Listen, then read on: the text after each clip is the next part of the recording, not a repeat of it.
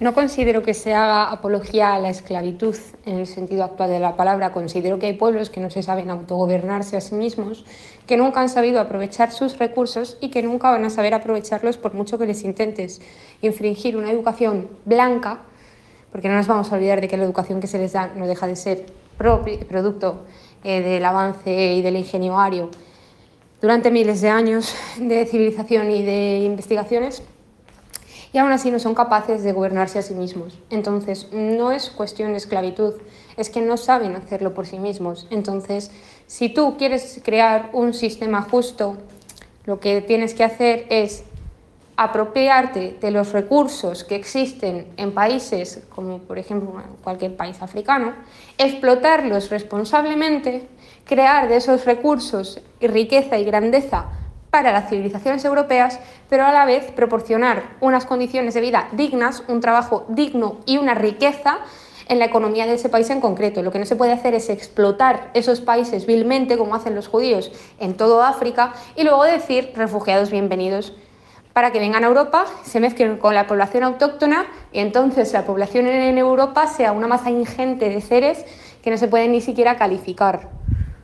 Es necesario completamente eh, aprovechar los recursos que hay en países pobres, y bueno, en países pobres no, en países no europeos, y estos recursos se deben de aprovechar con una responsabilidad histórica y moral. No puedes explotarlos y crear pobreza en esos países, debes explotarlos y brindar esa riqueza que tú estás generando también al país de origen. No es esclavitud, es que el coliseo, para que exista el coliseo, se, tuvieron que usar, se tuvo que usar mano de obra. Y mientras que los romanos estaban pendientes de, dominar el mundo y de crear una de las mejores civilizaciones que existen, los negros servían para construir el Coliseo bajo las órdenes, por supuesto, de un ingeniero romano. No lo veo esclavitud, lo veo una manera de aportar. No, por supuesto que no es verdad, es una de las mayores mentiras que se han inventado. El problema está en que Adolf Hitler y el nacionalsocialismo no se involucran en una cuestión meramente superflua, como puede ser la invasión de Polonia. El nacionalsocialismo lucha contra todo un sistema de poder establecido, contra un sistema que llevaba gobernando en Europa prácticamente desde que se funda el Banco de Inglaterra, si no queremos decir antes, pero se asienta completamente yo creo en esa época, que se llama el interés compuesto, la usura, el judaísmo. Y el nacionalsocialismo pone las cartas sobre la mesa y dice que ya no se va a pagar ni un solo euro a, países que no lo merecen, a entidades que no se sabe muy bien por qué, pero que se les dé unas cantidades ingentes de dinero que crean una superinflación en nuestro país. Que ya no se va a respetar un tratado de Versalles que prohíbe a Alemania militarizarse mientras que todas las naciones de alrededor se están militarizando. Cuando Alemania dice eso, Alemania desafía al poder mundial, algo que nadie se atreve a hacer, nunca. Porque claro, te enfrentas a todo el mundo. Y eso hicieron, se enfrentaron a todo el mundo. Pero es que demostraron que su sistema, con una economía libre, completamente soberana, funcionaba. Llegaba a término y consiguió reducir el paro a un 0,2% en cuestión de dos años, algo inédito. Entonces es un verdadero peligro porque es una liberación para cualquier tipo de país. Y no te hablo de Europa, ¿eh? te hablo de cualquier otro país del mundo. Es una liberación total. Es exactamente por lo mismo que matan a Saddam Hussein. Bien. Cuando un gobierno consigue demostrar durante solo 12 años que un sistema independiente al sistema de reserva federal, al capitalismo, al interés compuesto funciona, no queda otro remedio sino reducir a ese gobierno con todo tipo de técnicas y artimañas. Se declara una guerra letal contra Alemania, usando el pretexto de Polonia, mientras que la URSS también invade Polonia y nadie le declara la guerra hasta después de seis años. ¿Cuándo? Alemania pierde la guerra, porque no nos vamos a olvidar de que Alemania pierde una guerra, se inventan todo tipo de calumnias para conseguir que la gente no apoye ese régimen. Y si yo ahora en la universidad, en el instituto, en mi puesto de trabajo, hablo sobre el nacionalsocialismo, la primera respuesta que voy a recibir es sí, pero el holocausto. ¿Y qué me importa a mí el holocausto? Si el cristianismo tiene muchos más muertos a sus espaldas, si los liberales inventan la guillotina, si el comunismo mata ocho veces más que lo que supuestamente se atribuye a Adolf Hitler, ¿Qué me importa a mí esa cifra? Independientemente, esa cifra es falsa, completamente falsa. La primera cifra son 400.000 muertos, según la Cruz Roja, constatándolo con el estudio que hacen en los campos de concentración, supuestos campos de concentración. La segunda cifra es un millón. Después subimos a, 15. 15 millones no era creíble, entonces lo, lo bajamos a 6. Y de momento lo mantienen en 6, un número simbólico para los judíos. Punto 2. Y más importante, ¿por qué? ¿Por qué yo puedo criticar la guerra de las Galias, ¿por qué mañana yo me puedo presentar en la universidad, escribir en grande en la pizarra que es una mentira inmensa la batalla de las Termópilas y que Ucrania no está en guerra a día de hoy? Y nadie me va a meter en la cárcel, me van a tachar de loca, me van a decir que coja un libro y que lea un poco. Pero ni me van a meter en la cárcel, ni me van a prohibir la entrada en un país. Simplemente van a pensar que estoy un poco mal de la cabeza. Ahora bien, Ahora bien, que se me ocurra decir en alto que el holocausto no existió. Voy a la cárcel. Voy a la cárcel, como seguramente, bueno, pues después de este audio y después de varios trabajos que he hecho sobre el holocausto, me abren investigaciones y bueno, aunque no salen en la prensa, ahí están.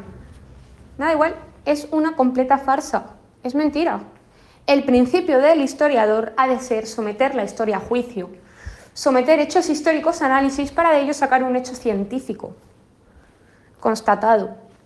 En el momento en el que te meten en la cárcel por negar, por cuestionar, por someter a duda un hecho histórico, en ese hecho histórico hay un cierto interés en mantenerlo como una verdad universal, aunque sea completamente falso. Bien, yo declaro que el holocausto es completamente mentira, no se sostiene por ningún lado, hay un trabajo majestuoso de muchos químicos, de muchos ingenieros, de muchos historiadores que lo desmienten. Casualmente todos ellos, aunque la mayoría no son nacionalsocialistas, están en la cárcel. Me refiero a que trabajos como los de Blumenbach y como los trabajos de los mejores científicos que han existido en materia de genética serológica, eh, biología, etc., concluyen con que las razas humanas son completamente diferentes entre sí. Si bien se pueden reproducir entre ellas, cosa que no sucede o no acontece con otro tipo de especies animales, en esa reproducción se pierden cualidades raciales bastante importantes eh, y atribuibles a unas razas eh, concretas y determinadas. Bien, la superioridad y la inferioridad son conceptos inmanentes a la naturaleza, no solo humana, sino universal. Hay eh, objetos superiores, hay objetos inferiores. El Sol da una luz completamente superior al resto de las estrellas, al menos para la Tierra. Entonces, partiendo de la base de que la superioridad y la inferioridad existen y son completamente notables, podemos afirmar que entre las razas humanas existen grandes, inmensas divisiones que por supuesto connotan un carácter de inferior o superior. Bien, ¿por qué algo es inferior y algo es superior? Por la capacidad de producir, por la capacidad de crear, por la capacidad de aportar. Si queremos situar la vista en cualquier estudio, cualquier avance científico con respecto, por ejemplo, a, la cura del cáncer, encontraremos a un hombre blanco detrás. Cualquier estudio con respecto a la astrología, encontraremos a un hombre detrás cualquier estudio con respecto a la, cimentación, hombre blanco, hombre blanco, hombre blanco. Jamás, jamás en la vida un negro, por mucha educación, por cierto, blanca, que se le proporcione, llegará a producir una obra de Wagner. Sí que a lo mejor consigue interpretarla vagamente, pero jamás la producirá él mismo. Jamás localizaremos en una tribu surma a un hombre que pueda asemejarse a las cualidades de Botticelli. Es materialmente imposible. Puesto que es materialmente imposible negar las diferenciaciones raciales en cuanto, por ejemplo, no a solo a producción, sino a coeficiente intelectual, porque grandes estudios, los de Blumenbach son uno de los casos, ¿no? Eh, demuestran que no, que por mucho que tú a un negro no solamente estudies el coeficiente intelectual de un hombre negro y de un hombre blanco, un negro de África y un blanco de Finlandia, no. Un hombre negro educado, nacido en eh, Nueva York, un niño blanco educado, nacido en Nueva York, con exactamente la misma educación, en el mismo colegio, con los mismos profesores, con el mismo método, con el mismo... Eh, estatus social, el niño blanco es magnánimamente más superior, porque el coeficiente intelectual medio en las razas negras es de 75. El coeficiente intelectual medio en España o en las razas europeas es de 110. Estamos hablando de una diferenciación notable, lo que también, por supuesto, crea diferenciaciones económicas después. El caso está en que, puesto que no son iguales, se intenta crear esa igualdad falsamente. Se dice a la gente que ya una obra de Miguel Ángel no vale nada, vale nada y menos. Que aquel joven eh, noruego que consigue reproducir perfectamente obras de Friedrich eh, no tiene la misma capacidad que aquel subnormal que pinta cuatro rayajos y se dice que eso cuesta un millón de euros. ¿Por qué? Porque el arte verdadero, que al final es el alma y el reflejo de un pueblo, también demuestra a la vez la capacidad de ese pueblo para crear y para aportar. Así estudiamos Egipto a través del arte que producen, así estudiamos a Grecia. ¿no? Bien, si nosotros queremos mantener el cuento de que la igualdad existe, evidentemente no podemos en este mundo multicultural que nos hemos inventado pedir a los negros que reproduzcan obras renacentistas, porque no van a saber, no van a poder, es materialmente imposible que lleguen a ello. Si en cambio se pueden poner unos barómetros completamente inferiores, como es el arte moderno, y pedir a todo el mundo que lo recree. Claro que lo puede hacer un negro, lo puede hacer un negro, un niño con síndrome de Down, si se pone. Todo el mundo puede hacerlo. Y todo vale. ¿Por qué se le da más poder? Por el dinero. Porque ese cuadro de mierda vale un millón de euros. En cambio, un hombre que pinta romanticismo alemán, pues muy bien, prueba a ponerte en la puerta del Prado y a venderlos por un euro. Bueno, en primer lugar, para saber lo que es el nacionalsocialismo, yo siempre recomiendo lecturas clásicas, lecturas puramente europeas como la Iliada. Es que es el espíritu y el carácter europeo. También recomiendo siempre a Nietzsche.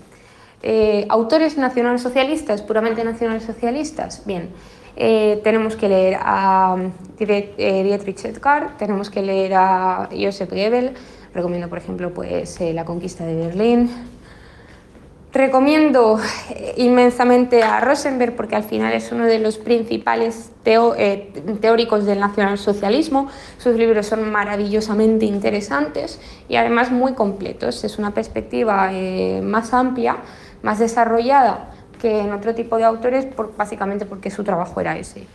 Em, recomiendo en cuanto a cuestiones económicas a Feder, Gottfried Feder, pues, en fin, Ah, importantísimo, eh, los cuadernillos que saca el partido de bueno, la Biblioteca Nacional Socialista. Ahí tendréis eh, nociones de absolutamente todos los temas importantes. Mm, yo creo que para empezar eso sería lo idóneo, eh, separarlo por, por, tema, por temática y, y comenzar a estudiar.